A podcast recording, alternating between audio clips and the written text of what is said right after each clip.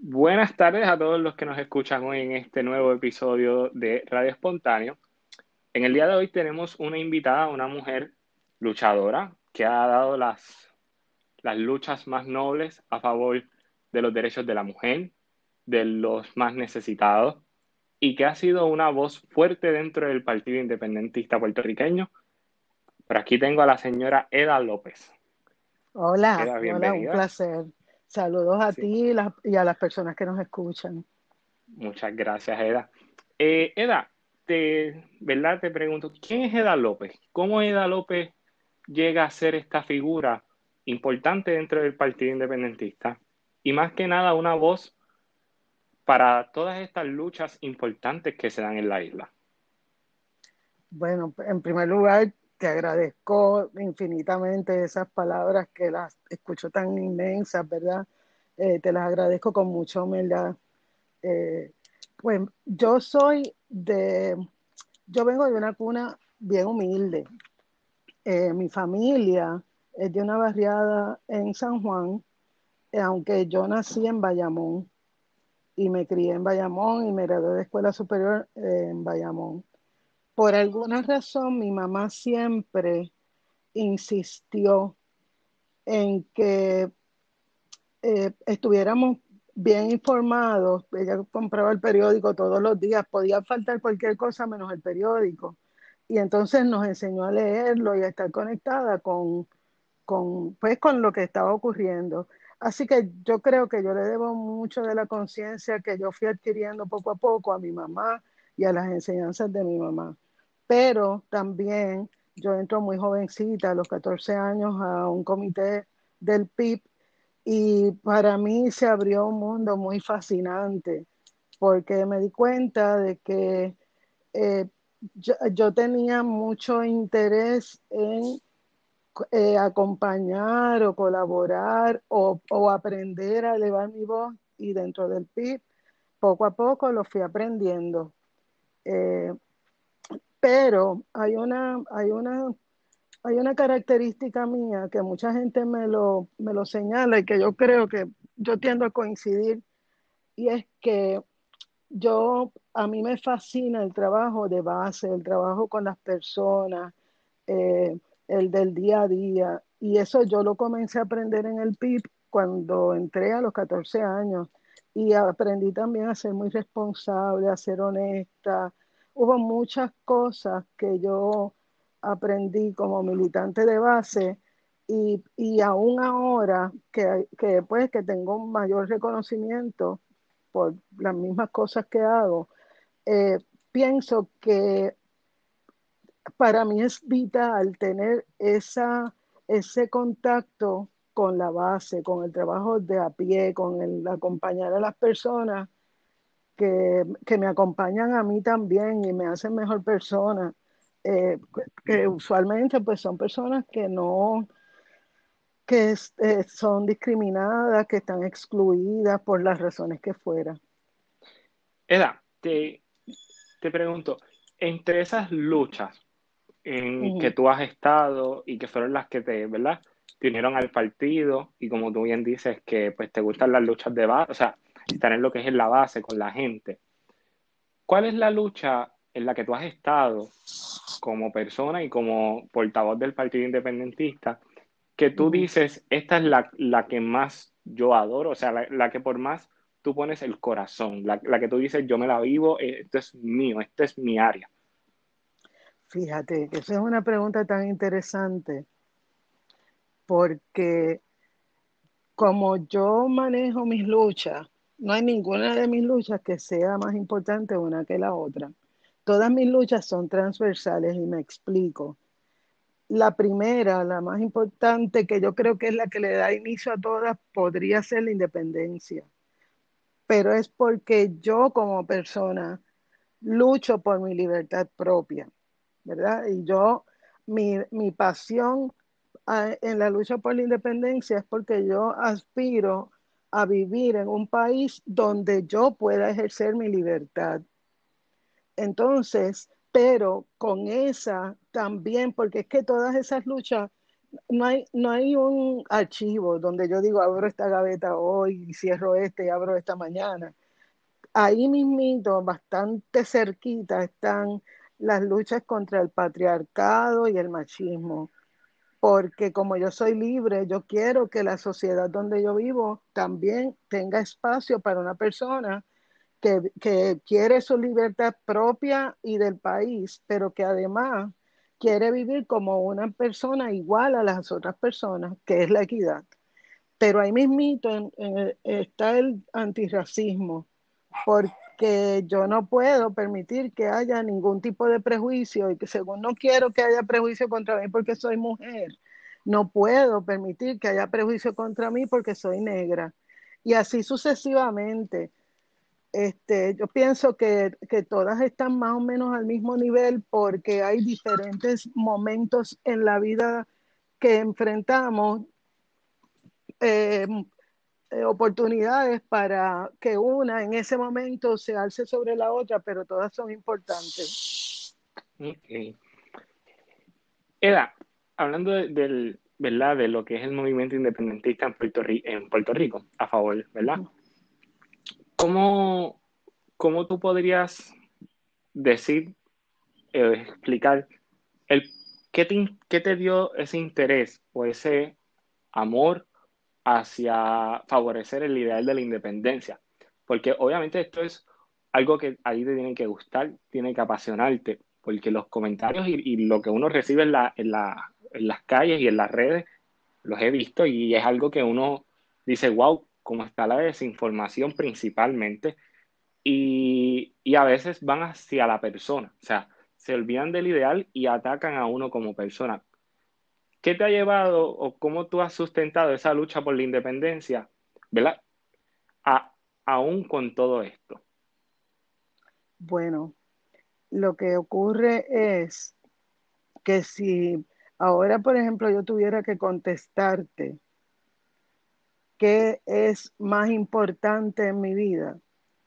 Yo, como te decía, lo de la lucha por la independencia. Y esa lucha, en primer lugar, hay que darla con mucho, mucho, mucho entusiasmo. Y hay que apasionarse. sale de la pasión. Y es la pasión de que yo no nací para ser una persona esclavizada, ni vivir en un país esclavizado y yo toda la vida, mientras me quede aliento, voy a luchar por eso.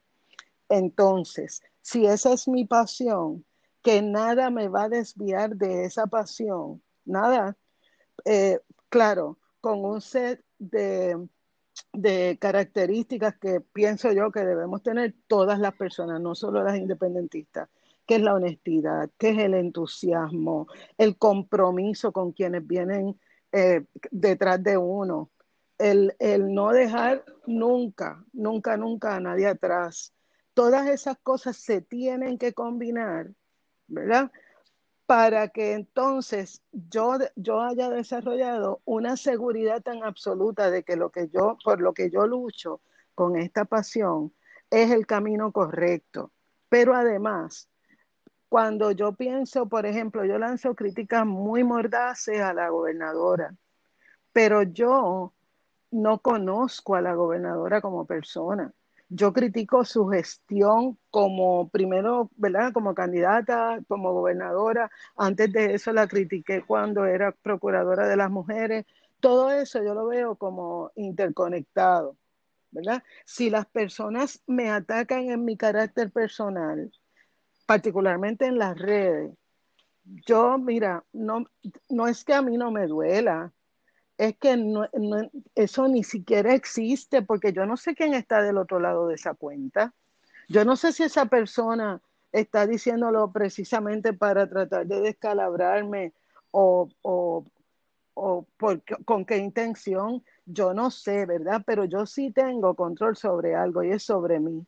Y cuando a mí me lanzan esos epítetos y me dicen muchas cosas bien feas y me, me dicen 20 barbaridades, yo no las asumo como mías porque yo no soy eso. Yo no soy eso. Este, y no es que yo no haga un examen diariamente de quién soy yo. Yo, yo necesito saber quién soy yo y cómo voy a reaccionar sobre algunas cosas, pero esas personas no tienen ningún valor en mi vida en el sentido de que yo no me puedo dejar atacar. Y, y no me puedo dejar atacar porque eso no es mío. Yo no lo puedo coger personal porque aquí por encima de mí incluso está la independencia. Y, te hago la pregunta, ¿verdad? Porque yo te sigo en las redes y mm. veo los comentarios que te hacen a ti y a otras personas y yo digo, wow, como la gente deja de ir a lo que es el carácter en el ámbito, ¿verdad? Uno como político, como persona, no como esa figura, y se van a la parte personal. Y ahí es donde yo muchas veces, pues, me molesta el ver esa área. Pero em, esa lucha de la independencia, ¿desde qué edad, ¿verdad? Me dices que desde los 14 años eres, eres parte de, Del, partido del Partido Independentista. Pero ¿Cómo, cómo esa lucha por la favor de la independencia de Puerto Rico fue creciendo? ¿Qué cosas tú fuiste viendo con el transcurso del tiempo que dijeron, wow, ahora más que nunca hay que hacerlo, hay que dar esta lucha? Pues mira, cuando yo era nena, eh, estaban los disturbios de la UPR. Mami, mami es mi mentora y gracias a Dios la tengo viva y la disfruto muchísimo porque es mi mejor amiga. Pero además mami nos fue enseñando cómo ejercer nuestro criterio y el pensamiento crítico. Entonces, yo desde bien chiquita, ya yo amaba Puerto Rico, desde bien chiquita. Y eso, en eso influyó también la escuela, porque eh, era mami hablándonos por un lado, explicándonos nuestra condición colonial, etcétera. Y yo no recuerdo haber pensado jamás en ser otra cosa que independentista. Y tuve esa conciencia muy temprano en mi vida. Así que yo no, no es que yo me haya convertido ni nada. De hecho, mis dos familias, de la de mi mamá y la de mi papá, eh, son familias PNP. Yo tengo algunos, unos más que otros que son populares, pero son pocos independentistas.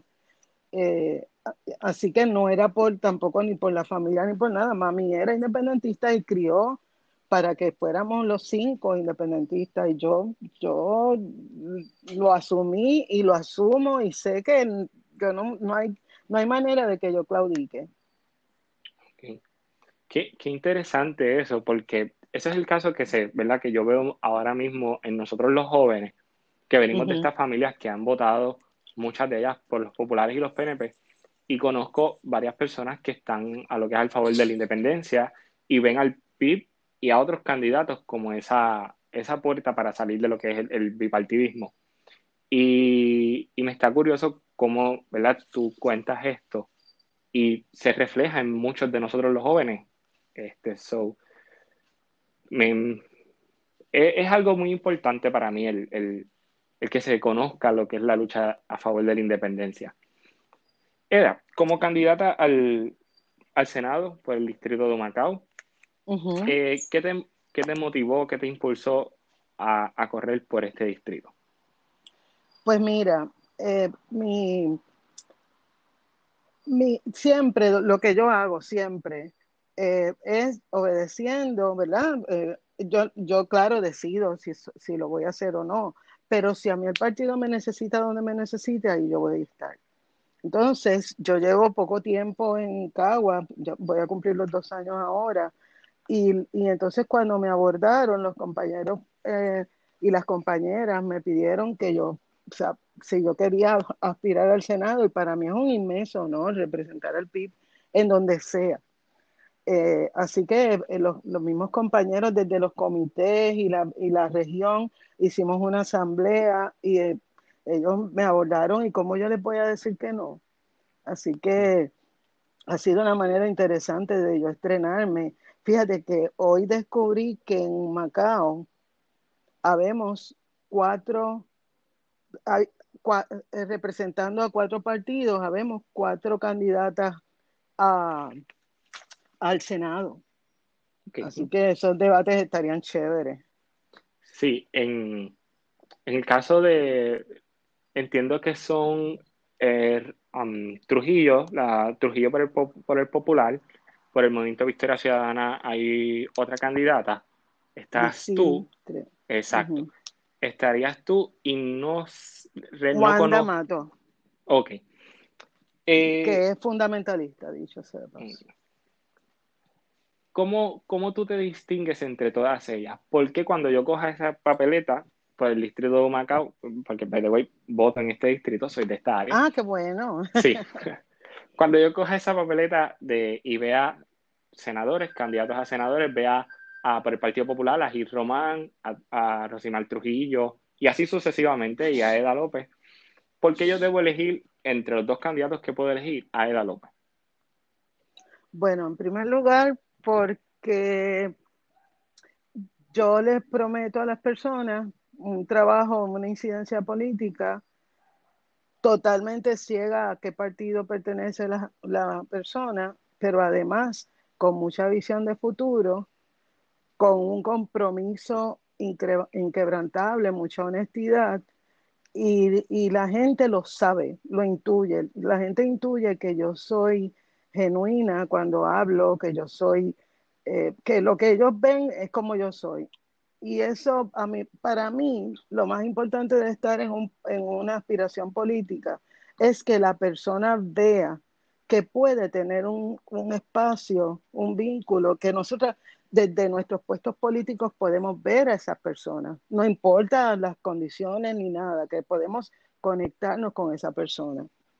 Y eso es lo que yo o sea, lo que prometo, ¿verdad? Lo que, como me presento es como una persona, tengo, tengo muchos años de, de educación, ¿verdad? Y tengo muchos años de experiencia también profesional, interesantemente en administración de empresas, así que eh, conozco varias, varias eh, maneras de incidir que tienen que ver con, con, establecer planes y ver cómo se operacionalizan y, y, cómo se pueden seguir revisando para mejorarlo. Y eso es lo, lo, desde el punto de vista de experiencia y de preparación, eso también yo lo puedo ofrecer al, al país, no solo al distrito, sino al país.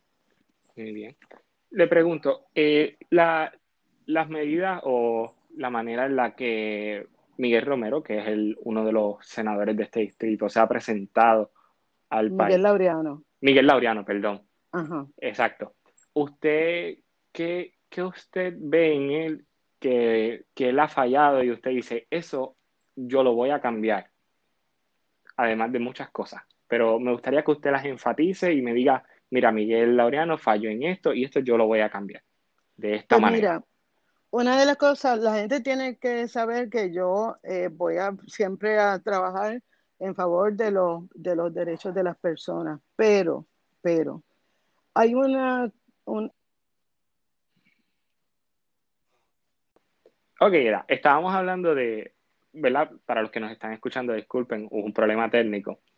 Y Eda nos estaba explicando que, ¿Qué de, la, ¿verdad? de las cosas que Laureano ha hecho por, por el distrito de Macao? Ella va a decir esto yo no lo voy a hacer y lo va a, y lo va a demostrar, porque así es ella. Así que te cedo la palabra nuevamente. Pues eh, lo que decía era que uno de los, de los problemas, a mí me parece que las personas, legisladores por distrito, debemos también representar a las personas que de nuestros distritos. ¿Qué quiero decir yo con eso? Yo no he, no he visto, no he visto legislación de parte de los senadores de este distrito eh, sobre cómo va, cómo se va a trabajar, por ejemplo, lo de la, hay una amenaza de crear una, una operación de gasificación eh, que, mediante la cual van a traer gas natural en Barcaza a Yabucoa y la van a distribuir a través de todo el país. Y eso amenaza, es una amenaza de muchas maneras, no solo al ambiente, sino por el peligro que representa transportar eso, etcétera. Pues yo no he escuchado a, Miguel Romero decir absolutamente nada sobre eso. Yo no he, yo no he visto legislación, mira que la busqué, no he visto legislación relevante para el distrito de Humacao. Pero además, cuando yo me senté a evaluar las eh, medidas presentadas por las personas que están representando a este distrito de Humacao, me di cuenta de que Miguel Laureano tiene bien pocas medidas radicadas. Digo, y vamos a, yo hago la aclaración, esto no se trata tampoco de que sea cantidad versus calidad, pero él es una persona que tiene trayectoria, que sabe cómo eh, investigar para que la, la, medida termine siendo un proyecto. Entonces, ¿por qué ha sido tan invisible en este Senado? ¿Por qué no se destaca de ninguna manera? Pues yo, yo, una de las cosas que propongo a la gente que me favorezca con el voto es, vamos a trabajar todos y todas en este contexto de cuáles son las particularidades de cada uno de los pueblos, porque lo que tiene Juncos, por ejemplo, con una farmacéutica, no es lo mismo que enfrenta a Gurabo, ni que enfrenta a Nahuabo. Así que tenemos que mirar evaluar cuál es la condición de todos los pueblos de esta, de esta zona y, y, a la par de que estamos trabajando para el resto del país, trabajar para, también para, para poder recuperar y tener un, un mejor eh, desarrollo económico y socioeconómico en la región. Eh, hablando del, del, aspecto económico, ¿qué, ¿Qué medida usted ve que puede, cuando sea senadora electa, eh, qué medida usted ve y dice, esta medida, si yo la presento, le va a favorecer no solamente al distrito de Humacao, sino a todos los municipios en el aspecto económico? Pues mira, una de las, hay tres pilares que yo tengo como parte de mi oferta económica. En primer lugar, necesitamos hacer un inventario de esos pequeños comerciantes, cuentapropistas, etcétera, para poder incentivar que la, que la ciudadanía eh, patrocine los servicios y los productos que ofrecen esos eh, pequeños, medianos empresarios y cuentapropistas. Eh, y entonces a mí me parece que eso es importantísimo porque una vez pongamos a caminar el dinero de esas personas, eso se reinvierte dentro del mismo municipio eh, a través de patentes, etcétera, etcétera. El, el, segundo pilar es para las personas que no tienen empleos, tratar de fomentar la, el que se preparen para poder crear negocios, eh, individuales, bien sea de servicios, bien sea de productos, la agricultura, o sea, no, no descartar absolutamente nada que pueda ser parte de lo que eh, constituya cómo las personas van a ganarse la vida, ¿verdad?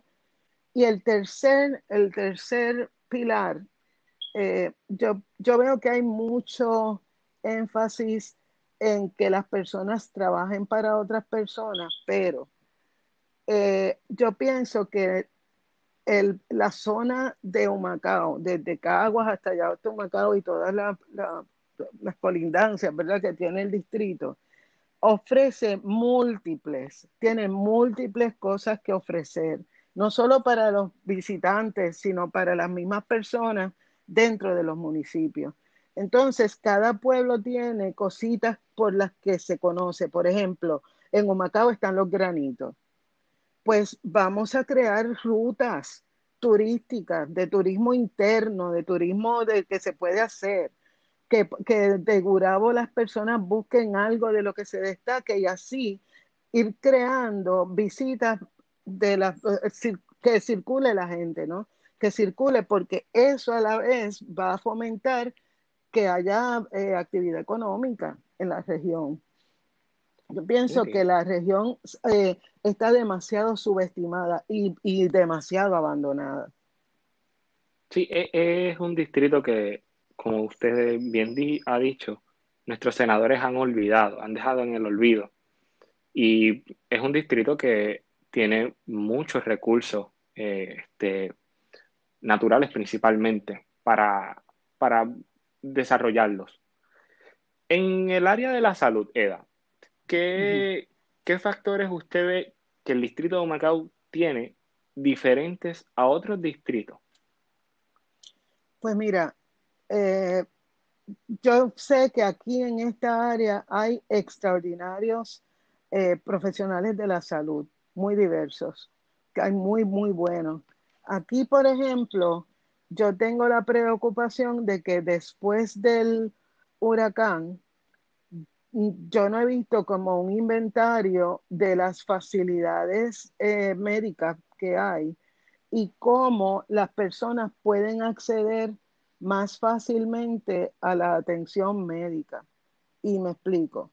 Nosotros en Caguas tenemos dos hospitales y varios centros de salud alrededor privado. Pero la distancia que hay entre personas que vivan en pueblos aledaños para llegar a una facilidad como, como algunos de nuestros hospitales podría ser la, la diferencia entre la vida y la muerte de una persona. Así que a mí me gustaría ver que hay una actividad también médica de emergencia cada cierta distancia para que los habitantes, recuerda que no hay transportación pública tampoco. Así que a mí me preocupa y me ocupa mucho que, que no haya acceso de las personas a los servicios de salud que haya en esa región. Entonces, yo, a mí me gustaría proponer que haya como que unos centros de salud eh, interdisciplinarios en toda, en toda la región cada cierto tiempo. Ok. Y hablando del sistema de transporte público, eso es muy cierto, ¿cómo, cómo podríamos desarrollar ese, ese transporte público en, en, el área de, del distrito de Humacao, que vaya desde Yabucoa hasta Cagua? O sea, ¿sería posible hacer algo de esa magnitud?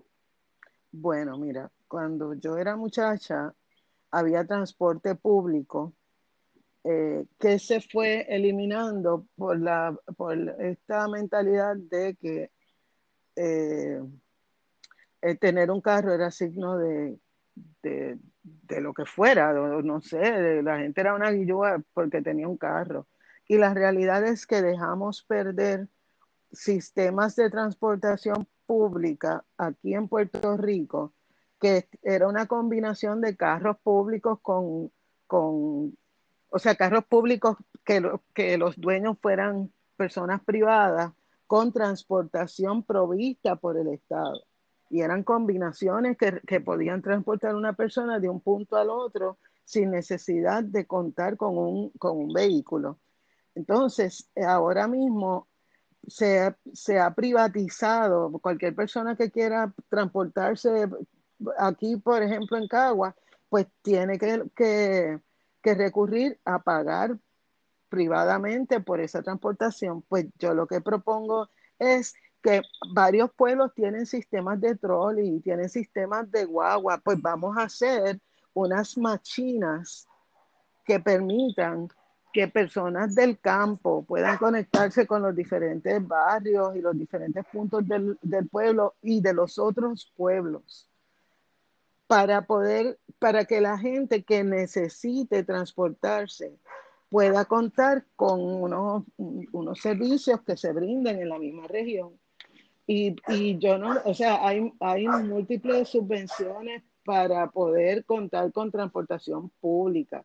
Lo que pasa es que ha dejado de ser una prioridad para la, gente que, que, representa el distrito y para los alcaldes, el que las personas puedan eh, desplazarse a través de todo su territorio con mucha libertad, con transportación eh, masiva, ¿no? Transportación colectiva.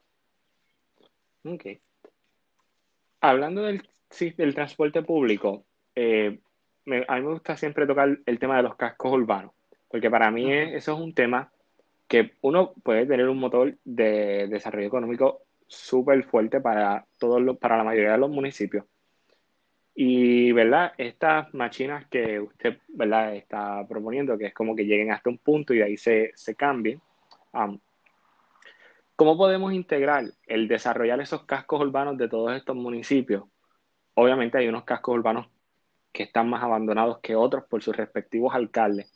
Usted como, como senadora del distrito, ¿cómo usted podría hacer que estos cascos urbanos nuevamente se vuelvan a desarrollar, que se vuelvan a desarrollar con pequeñas y medianas empresas, con lo que primero usted nos dijo que sería em, instruir a personas, como que informarles de cómo manejar una empresa, si bien así fue que pude entender, sí, así y, y proveerle estas muchas de las facilidades que los municipios tienen y las tienen abandonadas. ¿Cómo usted se encargaría de, eso, de ese desarrollo económico del casco urbano para que así vuelva a vivir muchos de estos sitios?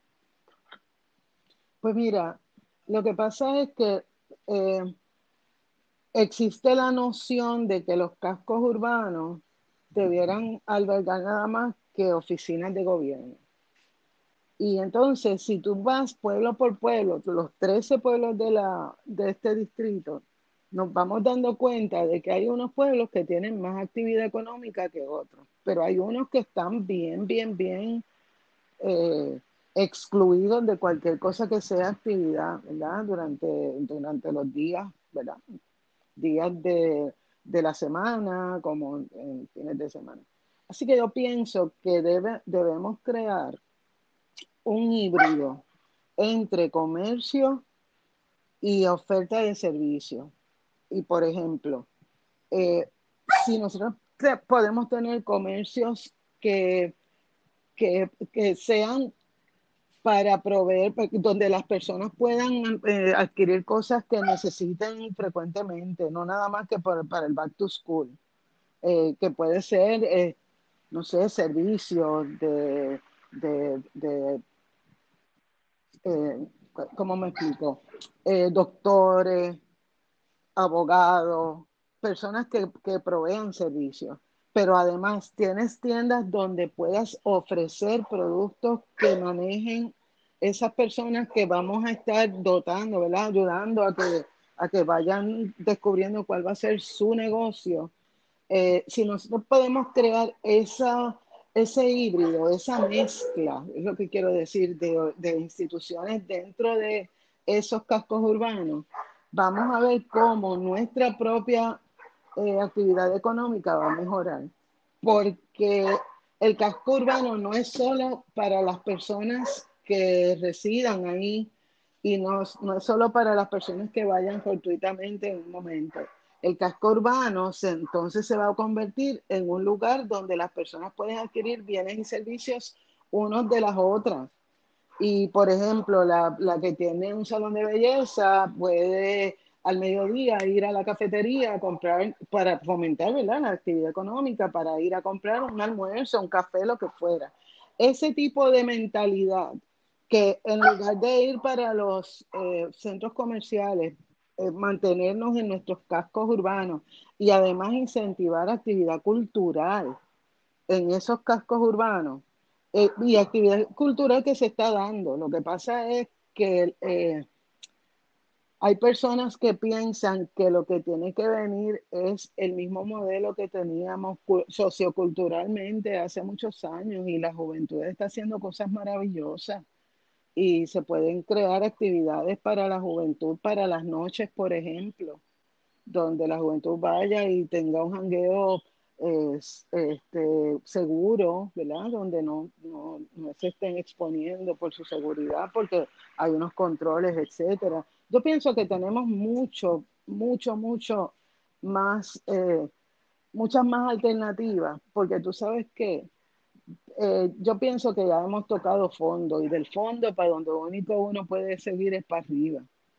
Y, pienso que, que, yo creo que estamos listos y listas para poder construir ese país que merecemos, un país donde todas las personas valgan lo mismo y donde seamos libres de hacer lo que queramos hacer y, y poder tener acceso a lo que es básico, que es educación, salud, vivienda, trabajo. Yo pienso que estamos listos ya. Tocando el tema de la, de la juventud y de la vivienda, pero vamos primero con la vivienda. Eh, como, usted, como usted sabrá, el área del distrito de Macao y otros fueron bastante afectados por el huracán María Así y por las lluvias que han habido recientemente. Em, ¿cómo podemos garantizarle a esas personas que todavía pueden tener esos tordos azules, que no, no han recibido esa ayuda para, ¿verdad? para volver a tener su techo seguro? ¿Cómo usted podría llegar a esa gente y ayudarlos desde el Senado? ¿Cómo?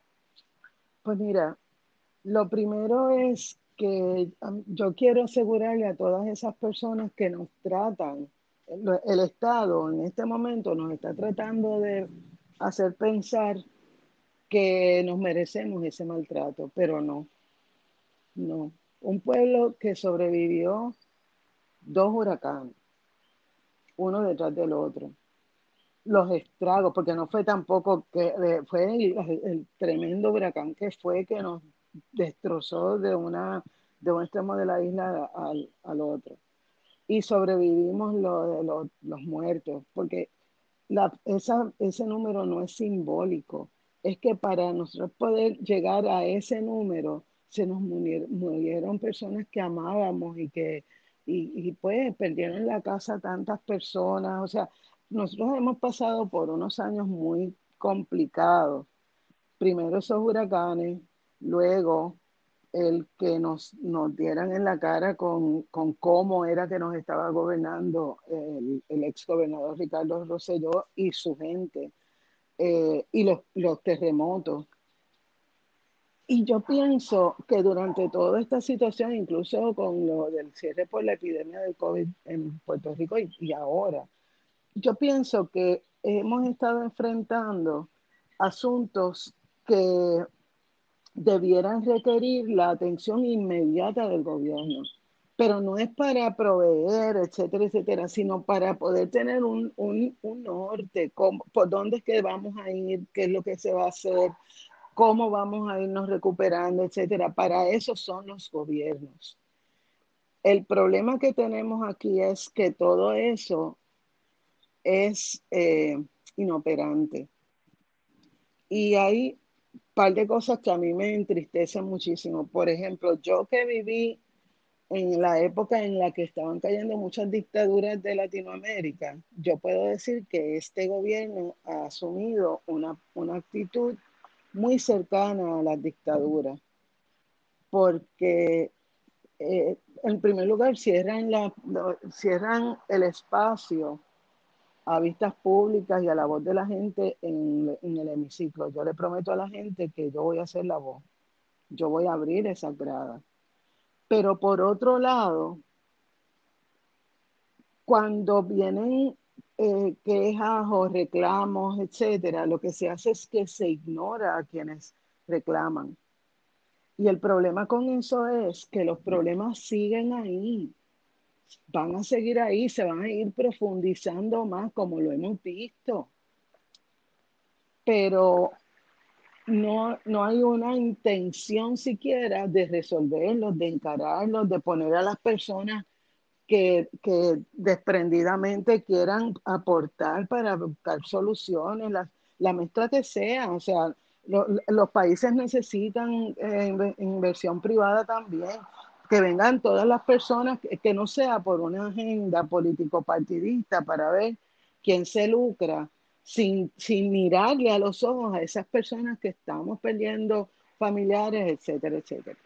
Así que a mí me parece que eso es, eso es vital, eso cualquier persona que no, que no haga eso, cualquier político que no haga eso es un político que que no va no, no sabe a quién le va a estar rindiendo su trabajo, porque está perdido, no sabe por qué está ahí. Me, me, parece muy interesante porque eso que, ¿verdad? Usted dice es muy cierto y lo podemos ver ahora mismo en el área del sur con los temblores, como el gobierno ha dicho, no, yo le di esto al pueblo, pero no se ha seguido con eso, o sea, me, me estás dando, pero ¿qué hacemos ahora? O sea, cómo encaminamos ese proyecto que supuestamente le diste a esas personas que, perdieron sus hogares. O sea, las dejaste ahí en la nada. Porque es fácil yo darte un, ¿verdad? Muchas veces la gente dice, no, pero es que eso le toca ahora a la persona. Mucha gente piensa que no, que el gobierno vino y le dio los bloques y lo, lo que necesitara para construir su hogar otra vez o su techo. pero la persona entiende que pasó por una situación en la que perdió su hogar, tuvo que gastar de su dinero y de sus ahorros para, de cierto modo, y el gobierno solamente provee, pero no, no, no va más allá. Y eso que tú estás diciendo me parece muy, es algo que estamos viendo en, el sur y que todavía se sigue viendo con, con lo de los huracanes, porque lamentablemente seguimos teniendo personas que tienen toldos azules en sus techos. Por eso, lo, que, lo que, fíjate, lo que a mí me parece inexplicable, que, que, es una causa de mucho dolor para mí, es cómo, cómo es posible que las personas que tienen ese poder en sus manos no, no piensen en qué pudieron haber hecho en ese día para eliminar más toldos azules. Mira, el señor que ganó la primaria del Partido Popular, este, Delgado Altieri, eh, él tiene 5 mil toldos azules en su casa, en su pueblo, como alcalde. Entonces a mí me parece eso espantoso. Porque, y, oye. Y fue algo que le cuestionaron en el debate, porque, ¿verdad? O sea, te, te, llenas la, boca diciendo que tienes un superávit y todo, pero tienes eso todavía, pues entonces muy administrador no eres. Pero la, la dejo usted. No, pero yo te, te, quería comentar algo. Y eso, por ejemplo, esos superávits, eso yo fui candidata a alcaldesa en Bayamón y yo pude estudiar todo ese presupuesto y las ordenanzas y cómo se emitía deuda y todo eso. Y yo te puedo decir que ellos pueden tener un superávit del dinero del Fondo General. Pero mientras tanto se siguen, se siguen endeudando, no solo con lo que era el Banco Gubernamental de Fomento, sino con banca privada. Entonces, lo que te iba a decir de los toldos es cuando estamos en el activismo, ah, vivimos, nos vivimos lo que es el dolor de, de las otras personas. Y yo me pregunto siempre, siempre, siempre, ¿cómo estas personas que tienen el poder en sus manos no les duele en el alma que, que, haya todavía personas viviendo bajo toldos o peor aún entre los escombros de su residencia? Oye, tú. Ahora. Ok, volvemos nuevamente. Disculpen, este, volvemos con Eda López, que está aquí. Ella nos estaba hablando sobre, ¿verdad?, las diferentes situaciones que la población vive. Y entre esos nos está hablando de los escombros.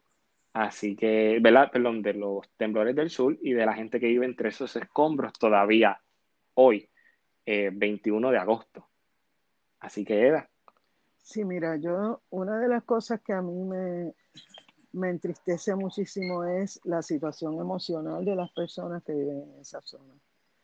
Eh, yo no, es que es bien triste, es muy triste tener una, una población allí, una población que perdió sus escuelas, que mucha de la gente perdió sus casas, eh, que todos los días tiembla, porque quienes hemos sentido un temblor sabemos el pánico que uno le da que eso vuelva a suceder eh, y ellos tienen eso todo el tiempo, todo el tiempo. Entonces a mí me, entristece tanto que desde el gobierno, desde ese estado, en lugar de facilitar las cosas para las personas y, y dar instrucciones de que las personas pudieran sentirse con paz y sosiego y con la garantía de que iban a poder construir un futuro, tal vez no allí, pero que, la intención era que no se quedara todo ahí como sin atender, que todavía al día de hoy nadie haya sido capaz, de la gente que tiene el poder, nadie haya sido capaz de asumir las riendas e irse para esa zona y tratar de conseguir algo para que les aumente la calidad de vida a esas personas. Eso es bien duro, bien triste. Es bien triste y, yo no veo esa sensibilidad dentro del gobierno. No la veo. Yo, yo, o sea, incluso a mí me ofende como persona, como puertorriqueña, a mí me ofende que hayan cogido la oportunidad en que la gente, tanta gente estaba sufriendo tanto, perdiendo sus casas, perdiendo trabajo, no tenían acceso a comida y que esta gente escondiera esos suministros para poderlos entregar por, una campaña político partidista. Mira, yo, yo no sé, yo no opino sobre, sobre otros partidos, pero yo me alegro que no hayan revalidado eh, Evelyn Vázquez y Wanda Vázquez no hubiese llegado a ningún sitio. Yo me alegro porque el país no merece gente como esa, ¿no? Que, es muy... Me, ahorita usted mencionó de que estos gobiernos están rayando en esas dictaduras que cayeron en América. Y es muy cierto, eso es algo que uno puede ver, el comportamiento de la gobernadora es uno tal de que hasta la prensa, de cierto modo, ha silenciado poco a poco. Y eso a mí me preocupa grandemente. Sí, aquí no hay espacio para la disidencia. Mira, cuando un, en una conferencia de prensa de la gobernadora, Tomás Rivera Schatz coge el micrófono para atacar a una periodista que le está haciendo unas preguntas válidas, o la misma gobernadora hace lo mismo ¿A cuenta de qué? Pero ellos, pero ¿qué se creen ellos si ellos se deben al pueblo? Quien les paga el salario somos nosotros y nosotras. Ellos nos tienen que rendir cuenta. Eh, no es así como ellos se creen. Eso es muy cierto. Y, y es algo que en el caso de Tomás Rivera Chat lo vemos muy a menudo. O sea, él pregunta que no le gusta, él literalmente humilla al periodista que sea. Y si es mujer, eh, parece que se crece. Pues Pero, mira, mi, experiencia con Tomás Rivera Schatz es muy mala. Pero él es, él es lo que es un bocón. Y que, dicho sea de paso, aprovecho para decir que quedó mal en esta en estas elecciones porque él fue el primer eh, senador por acumulación después de Vargas Vidot. Y ahora quedó número 5 dentro de unas, eh, unas primarias de su propio partido. Así que en noviembre, yo, yo confío en que en noviembre lo vamos a poder sacar. Pero el punto. Pero no entrará por ley de minoría, Eda. Bueno, vamos primero a llegar al 3. Vamos, Ese 3 hay que votarle en contra. El voto por el Senado es Recordemos que se vota nada más que por un senador o senadora por acumulación. Correcto. La mía es María de Lourdes y yo pienso que María de Lourdes le ha rendido muy bien al país y que, y que debemos darle el voto a María de Lourdes porque ella nos ha representado y nos ha representado bien y a todo el mundo y ha luchado por las cosas que no tienen atención en este país. Pero hay otros legisladores como Miguel Laureano, que hablábamos hace un ratito, que piensa que su gestión en el, en el Senado es nada más que ir al hemiciclo y votar.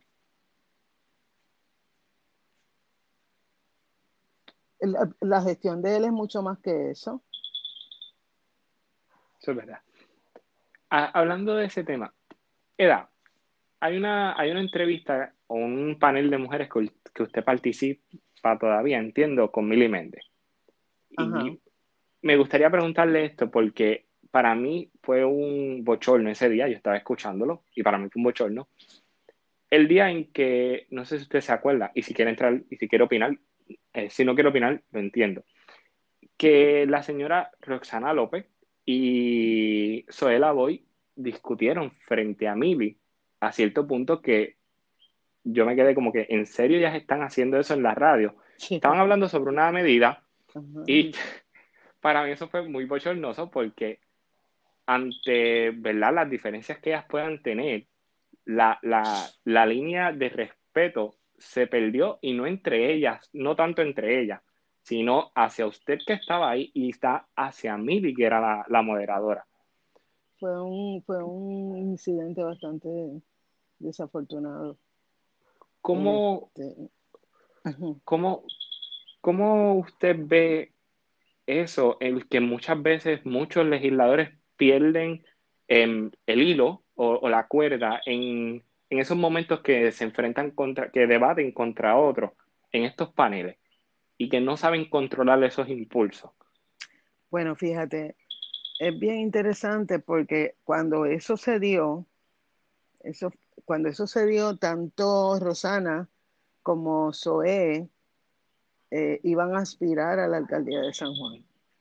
Entonces, era, eh, eh, fue, una, fue una cosa medio complicada en ese sentido, porque la pregunta que se hacía a la gente después era el carácter ¿verdad? De, de la próxima gobernadora, y al final de cuentas, la discusión era por, yo, si yo, yo recuerdo bien, era porque una decía que había leído la medida y la otra decía que no. Exacto. Que e, eso es algo que yo encontré válido en el punto de Roxana, que ella le dice, ¿cómo tú votas por una medida tan importante? Porque te dijeron, porque tu asesor te dijo. O sea, y eso para mí es algo que de cierto modo tiene un punto en el que, ejemplo, usted sale electa y pasan una medida como la reforma, como la, sí, la reforma electoral. Y usted simplemente su asesor viene y le dice, mira, la, esta medida es buena, vota a favor. ¿Usted votaría a favor sin leer esa medida?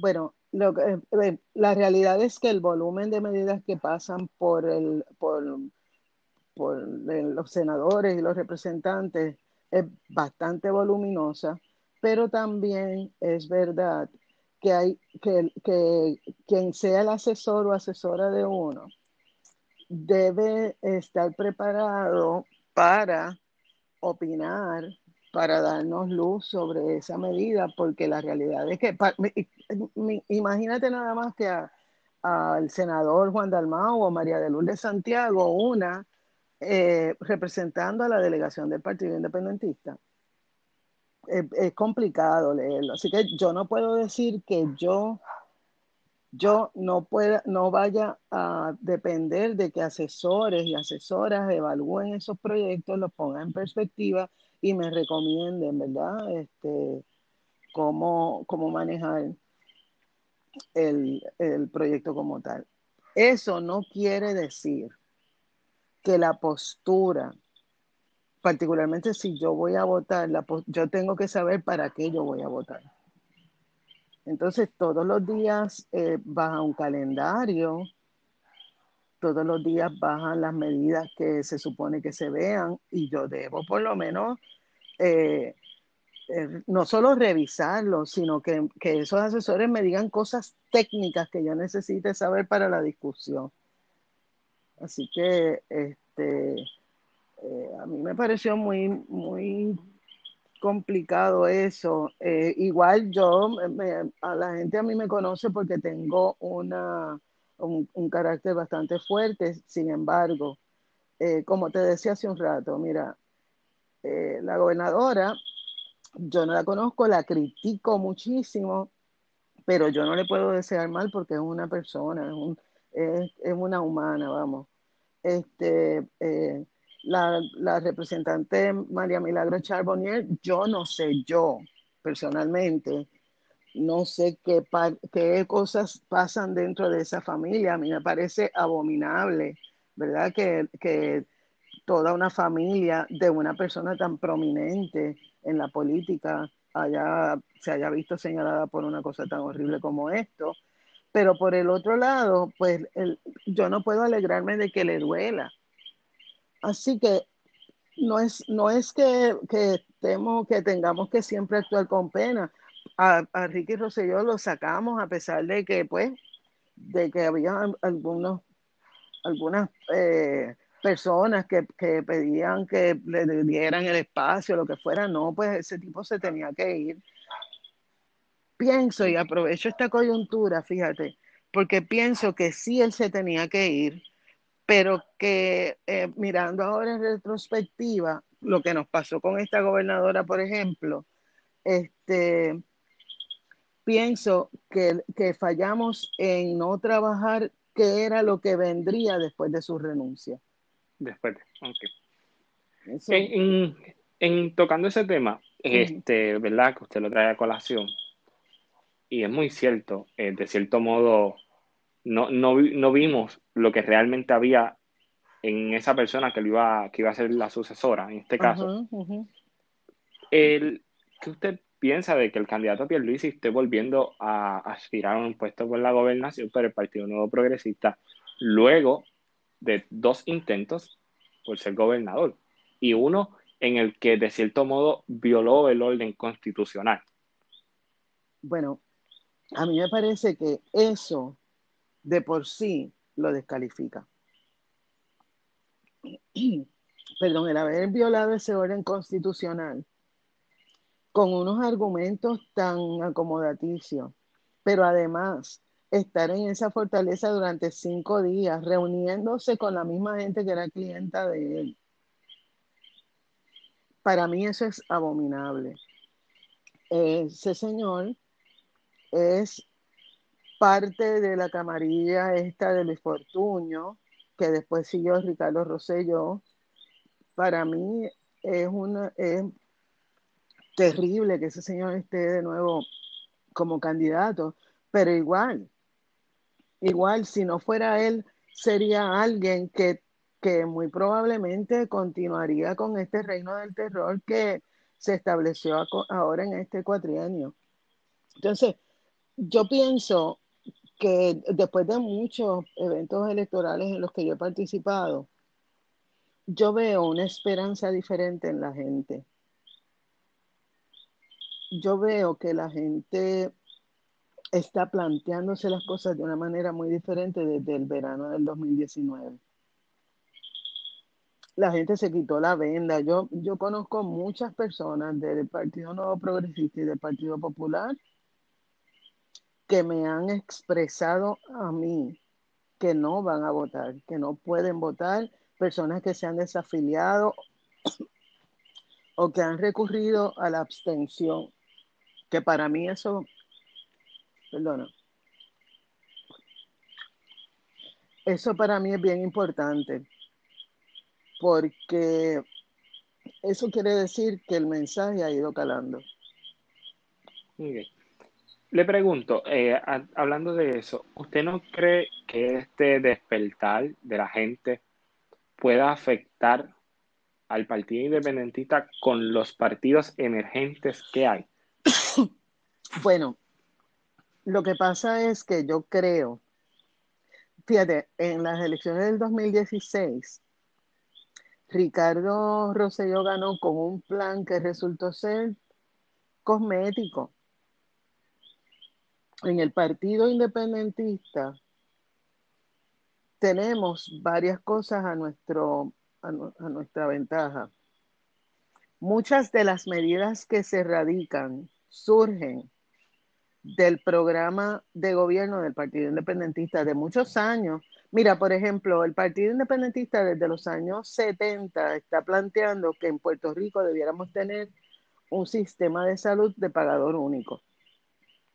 Y, en los diferentes programas de gobierno ha traído eso, lo ha traído, había advertido que la, que la reforma iba a colapsar, como está pasando también. Entonces, hay otros sectores que han asumido ese, esa propuesta del Partido Independentista, que no está mal, no está mal porque nosotros planteamos las ideas y pues si otras personas las quieren implantar, pues, ¿qué, qué, se va, qué va a pasar?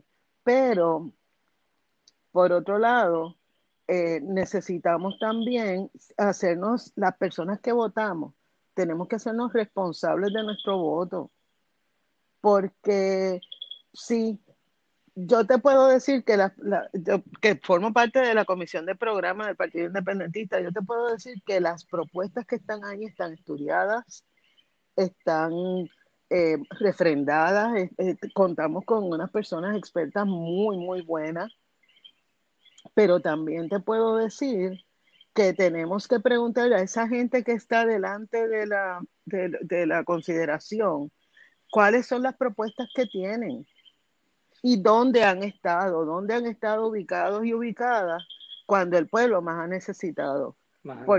Porque nosotros hemos estado ahí todas las veces. Eso, eh, eh, eh, eso es muy cierto y a mí me, ¿verdad? me parece hasta un poco cómico cómo en esta elección todo el mundo está hablando ejemplo, en el plan de salud, un plan de salud universal. Cuando el Partido Independentista con María de Lourdes lo, presenta, Juan Dalmau lo presenta en el Senado, pero ahora todos estos partidos, especialmente los de mayoría, em, empiezan a hablar de eso. Y mucha gente desconoce ¿verdad? De, estas cosas que el Partido Independentista hace y que, como usted dice, tienen personas expertas. Ejemplo, en el área de economía, Edwin Irizarry Mora es, uno de los más um, expertos en el área de economía. Así es. Eh, eh, es. es. curioso cómo la gente no, no, no se educa. Y a la pregunta que voy, ¿qué usted piensa que es ese causante, esa, esa ese punto en donde la gente deja, ven al Partido Independentista y no se educan desde cuándo es que ellos vienen presentando eso. O sea, no se educan de cómo ellos lo presentan, cuál es esa base fundamental para presentar esas medidas. ¿Por qué usted piensa que la gente no se educa en esa área específicamente?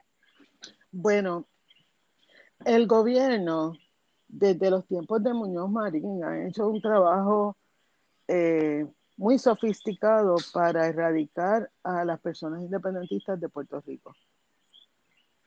Este, ha habido de todo, pero vamos a usar este, ahora, este cuatrienio. Eh, yo no sé si tú habías oído que Rubén Berrío vive en Florida. Eso es correcto. Pues Rubén Berrío vive en San Juan, ¿sabes? todos los días llega a la a la Facultad de Derecho a dar clase.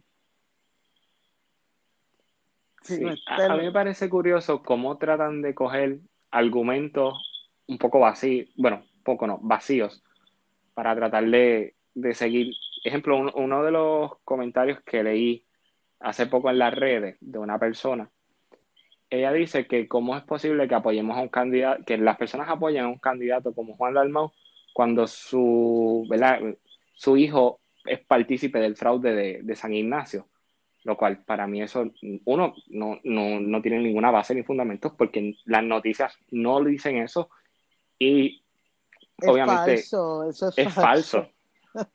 y, y es para que usted vea los tipos de ataques que utilizan para tratar de dañar imágenes. Y son imágenes que saben que hacen daño, que saben que tienen una posibilidad de ganar una elección por la experiencia y el expertise de esos candidatos. Y por eso fue que dice la primera pregunta en, cuando empezamos el podcast, de cómo usted ha logrado mantener esos ataques cuando van a lo personal y se salen del ámbito político. O sea, y... hay, una cosa que yo, Perdona que te interrumpí. No, tranquila. Dime. Sí. Ok, pues para mí es muy importante que la gente se eduque, por eso es que hago estos podcasts, para que se eduquen de lo que es las bases del Partido Independentista principalmente, y quiero hacer un paréntesis aquí, Eda, que, y respetando que usted está, tal vez ustedes pensarán que yo solamente entrevisto a los independentistas porque son los, porque son los que están conmigo. No, gente, es que son los únicos que han contestado. O sea, yo le he escrito a varias personas de otros partidos, pero los únicos que han estado ahí para dar, para decir que sí y aceptar estos pequeños medios, porque obviamente yo soy un podcast que estoy empezando, pero te apuesto que si, va, que si alguien de Noticentro les escribe, dicen que sí. Pero a lo que voy, yo traigo al Partido Independentista a estos dos candidatos que he traído en estos primeros tres episodios, porque son los que me han contestado y porque son un partido que hay que escucharlo también y dejar ese miedo que tenemos y romper esas falacias que hay. Así que la dejo ahí. Pues mira, yo te agradezco el espacio y te lo agradezco profundamente porque, en primer lugar, eh, las redes no, no, necesariamente permiten que conozcamos a las personas, ¿verdad? Y entonces, el que tú me puedas escuchar eh, y podamos sostener esta conversación es bien importante porque, porque así nos conocemos mejor. Pero por otro lado, eh, yo pienso que hay tanto trabajo por hacer, pero tanto, tantas cosas por hacer, que quedarse callada en una esquina no es opción.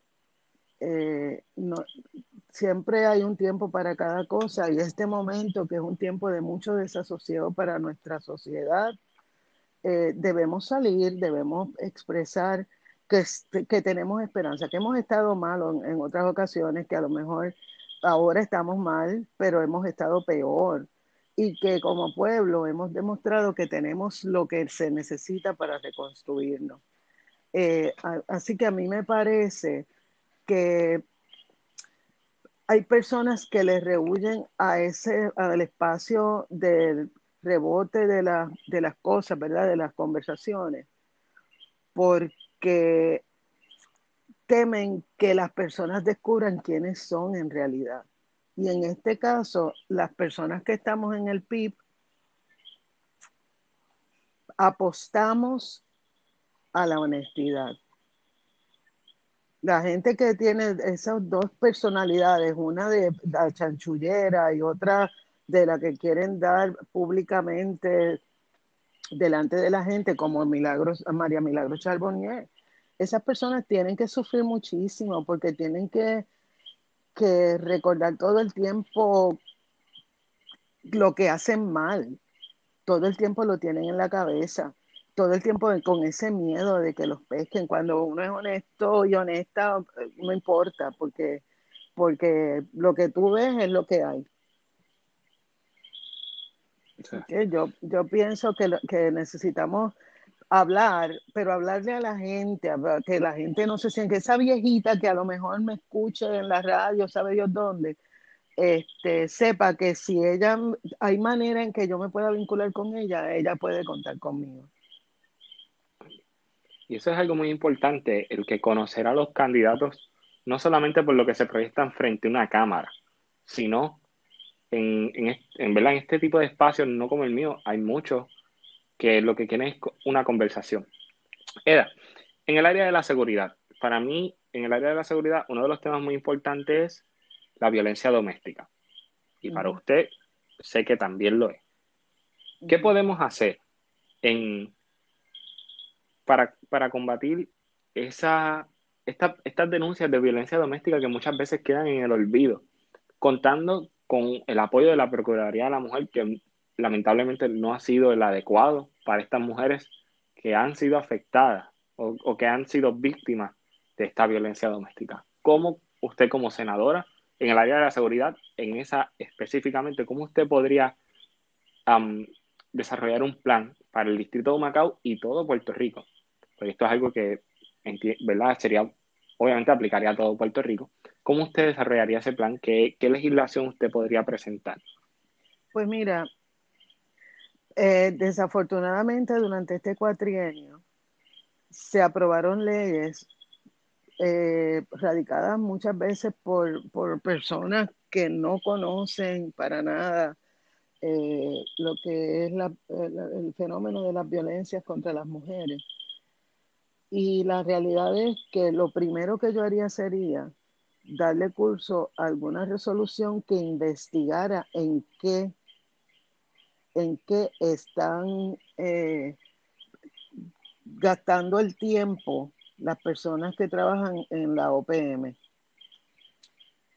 en la Procuraduría, porque este, no, hay, no hay monitoreo, o sea, no están ni siquiera realizando el trabajo que se supone que realicen. No hay ni monitoreo, no hay, no hay eh, denuncia cuando llega la policía, a veces le dicen a la misma persona que se está tratando de quejar que no hay configuración de caso, como si ellos fueran, el trabajo de ellos fuera decidir eh, qué se puede hacer y qué no, que no es eso. Así que yo lo primero que haría sería evaluar en qué situación está el manejo de asuntos de las mujeres en Puerto Rico, que no es nada más de violencia de género, son las agresiones sexuales. Mira, aquí en Puerto Rico, hace cinco años, de acuerdo al Centro de Ayuda a Víctimas de Violación, se se reportaba solo el 2% de, la, de los casos de agresiones sexuales. El 2% nada más. Desde el 2015 para ahora no sabemos cuánto ha bajado eso. Pero lo que sí te puedo decir es que en el informe que el Centro de Ayuda a Víctimas de Violación eh, eh, publicó en el 2010, alegadamente el 16% de las agresiones sexuales se, se reportaban. Que lleguemos en el 2010 se reportaban al 16% y en el 2015 eh, un 2%. Así es, así es. Y eso se, ¿a qué, a qué se debe ese factor? Porque esos, esos son números alarmantes en el ámbito de que las mujeres no, no se atreven a ir a, a, denunciar lo que sucede. O sea, no se están atreviendo. ¿Por qué razón? Mira, eh, es bien curioso porque eh, yo acompaño mujeres que necesitan o que, que, me piden el acompañamiento. Yo las acompaño como puedo, ¿verdad? Las acompaño a la, desde el teléfono, las acompaño a los tribunales, etcétera. Y he acompañado a mujeres agredidas sexualmente. Y una mujer que denuncia, lo primero que pasa es lo que ocurrió con el terrible caso de la manada de Añasco. Empiezan a enjuiciarla y a cuestionarle. El otro asunto es que entonces tiene que hablar con un montón de personas, porque tiene que repetir esa historia una y otra y otra vez. Y muchas veces los agentes que, que la tienen son hombres que no necesariamente se encuentra con una persona experta en manejo de, de víctimas sobrevivientes de agresión sexual. Así que esa voz sigue corriendo esa voz sigue corriendo, sigue el estigma contra las personas que son agredidas sexualmente. Así que llega el momento en que las personas se corre la voz de que el violador está impune, etcétera, y, se deja de, de, denunciar. Y eso es terrible, porque uno de los crímenes más violentos contra una sociedad es la impunidad. La impunidad envalentona a los perpetradores de crímenes y de actos corruptos también, pero entonces crea desesperanza en las personas.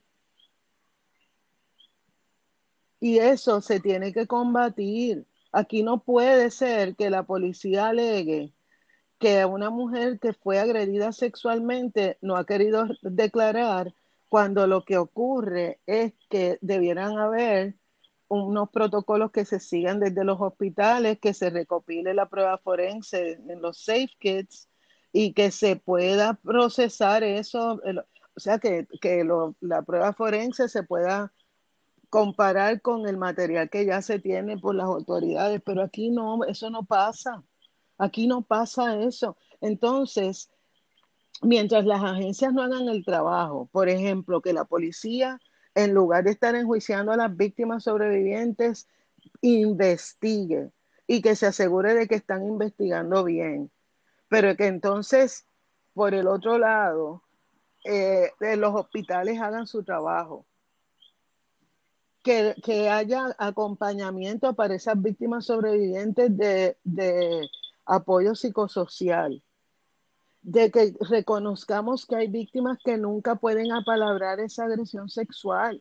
Hay, personas que nunca hablan, nunca. Lo mismo ocurre con la violencia de género o la violencia de pareja. Pero además, por ejemplo, el hostigamiento sexual es violencia. Y mientras haya espacios de de trabajo en los que se condone o se tome con liviandad eh, que hay un hostigamiento sexual, siguen ocurriendo los casos. Entonces, las violencias contra las mujeres ocurren por varias razones, por el patriarcado y el machismo, pero también porque hay un sistema que somete a las mujeres nuevamente a la misma victimización. Y eso, eso es inaceptable por completo, eso es inaceptable. ¿Y, cómo cambiamos este sistema? ¿Qué, ¿Qué Eda López propone para cambiar este sistema? Para que estas mujeres que sean abusadas, que sean maltratadas, se, se atrevan a ir a las autoridades y decirlo? Pues mira, lo primero que yo haría sería eso que te mencionaba, de hacer como una evaluación muy amplia de, cuál, en, qué, condiciones están en este momento los asuntos de las mujeres. Y e, establecería eh, asuntos que debemos atender a, corto, mediano y largo plazo. Porque me parece que hay unas cosas que son bien urgentes. Por ejemplo, hay que eh, atender la carencia de buenas eh, intercesoras. Las intercesoras son las personas que la Corte eh, certificaba, ¿verdad? Que ahora la certifica la procuradora, pero que no sale ninguna certificación desde hace un montón de tiempo. Pues que esas intercesoras que acompañan a las personas puedan sentirse bien, sentirse, sentirse eh, que, hagan su trabajo. ¿Qué es lo que pasa? No hay, al no haber voluntad, al, seguir permitiendo que se siga violando los protocolos, que, que, que no se rindan cuentas, etcétera, pues vamos a tener esa, esa complicación de cosas a corto plazo que tenemos que resolver. Yo apuesto a la educación con perspectiva de género también. Y apuesto a esa educación por varias razones. Una, una persona puede entrar en el sistema de educación pública y salir a los 14 años, a los 14 años de instrucción desde prekinder hasta 12, siendo una persona sensible a las identidades de género. Porque durante todo si tuviéramos esa educación con perspectiva de género, si esa, mientras tanto, si no es durante toda la vida escolar de esa persona, las personas podrían irse sensibilizando al, estar expuestas a una educación con perspectiva de género, porque empiezan a cuestionarse, porque el, mismo sistema de, entre las interacciones con los mismos estudiantes comienzan a modificar conductas. Pero mientras, por ejemplo, haya un pueblo que pide una emergencia por las violencias contra las mujeres y un Estado que, lo, que ignore ese reclamo, vamos a continuar teniendo esto. Por lo tanto, hay que enfrentarlo y enfrentarlo con fuerza, porque en este momento estamos más desvalidas que siempre. es que este tema y lo de la perspectiva de género, yo estoy muy a favor, porque es como usted dice, la, la sociedad ha cambiado, está cambiando, y nosotros la juventud somos los que hemos abierto muchas puertas para un desarrollo de una sociedad mejor. ¿Qué usted le dice a esos jóvenes? A esos jóvenes que hoy todavía están indecisos de por quién van a votar en el distrito de Humacao, que muchos todavía no han sacado su tarjeta electoral por diversas situaciones. Obviamente sabemos que también está la pandemia, muchos desconocen cuándo es la fecha, que es el 14 de septiembre, usted me corrige. Em, ¿qué, usted le puede decir a esos jóvenes para que cuando tomen esa papeleta, eh, ellos vean, la vean a usted y digan, wow, e, esta dama nos, va a ayudar a nosotros a, crecer, a desarrollar nuestros pueblos, a desarrollar nuestro distrito eh, senatorial y a, desarrollar nuestro país. ¿Cómo pues usted puede llegar a esos jóvenes? Una de las cosas es que por alguna razón mi incidencia política, por alguna razón, yo tengo compañeras que son personas con muchos años de trayectoria, pero yo me siento mucho mejor entre jóvenes, entre generaciones mucho menores que de la mía. Y te voy a explicar por qué. Eh, yo no tuve hijos biológicos ni hijas, pero yo siempre he tenido el compromiso de que yo quiero dejar el mundo, en mi espacio, lo que yo pueda cambiar, quiero dejar lo mejor de lo que yo lo, encontré. Y que yo, eh, mi, mi, rol es abrir camino para que otras personas puedan concretar sus proyectos de, de vida como ustedes los jóvenes. Entonces, mis principios no riñen con lo que buscan ustedes, porque yo quiero lo mismo. Tal vez yo tengo un poco más de experiencia, pero yo no puedo perpetuar una sociedad que ha cometido tantos errores por tener acceso al poder. Yo lo que pienso es que yo debo ser punta de lanza para personas jóvenes que puedan ocupar mi espacio. Si yo logro que esas personas jóvenes ocupen mi espacio, no necesariamente en el Senado, sino aspirando a dejar el mundo mejor que como lo encontraron, yo siento que yo dejé un legado. Y esa es mi oferta, o sea, eso es lo que yo soy. Y es como yo brego, es como yo, yo intento incidir políticamente y pues, como persona, etcétera, que las personas que son más jóvenes se sientan que yo voy a ser aliada y no solo aliada, sino que cuando sea el momento yo me salgo, yo, yo abro camino, yo no, yo no, es para jubilarme en la política. Yo lo que quiero es que las cosas en nuestro país se transformen y que podamos construir ese, esa patria nueva que nos merecemos. Muy bien, muy bien. Y, y pues es, es muy interesante como nosotros, los jóvenes de ahora, hemos, como le comenté al principio, hemos cambiado la visión en la que ven, que ya no votamos por costumbre, o sea, hemos roto con esas malas costumbres. Y, y buscamos estas opciones, opciones como usted, opciones como otros candidatos. Así que le quiero agradecer, Eda, eh, por este tiempo que usted nos brindó, me brindó a mí, para poder estar en esta conversación con usted y más que todo educar al distrito de Macao y a todo el país de, quién es usted y cómo usted va a dar esas luchas desde el Senado y por qué deberían elegirlo a usted, sea por candidatura, sea por voto mixto o por voto íntegro. Así que algo que quiera mucha esperanza, sí, yo, yo lo que lo único que quiero decir es que yo tengo mucha esperanza de que las personas van a reconocer el rol tan inmenso que tienen con esa responsabilidad del voto, porque los gobiernos se construyen y llegan al poder con votos de las personas. Y si, y si votamos mal, nos va a tocar como ahora en estos últimos cuatrienios que han cerrado escuelas, que hemos perdido a tantas personas, etcétera. Pero yo apuesto a que vamos a votar bien y vamos a votar por la gente que nos va a representar bien y, y, yo, contrario a lo que dice mucha gente, que el PIB eh, radica, presenta ante el país nada más que un candidato al Senado y a la Cámara, no. Somos 41 personas que estamos aspirando a puestos eh, en la Cámara de Representantes. Uno por acumulación, que es nuestro compañero Denis Márquez, que ha hecho un trabajo extraordinario, pero habemos 40 en, en, en la Cámara de Representantes, o sea, corriendo para la Cámara de Representantes. Y habemos 17 corriendo para el Senado, 16 por distrito y una que es María de Lourdes por la, el Senado acumulación.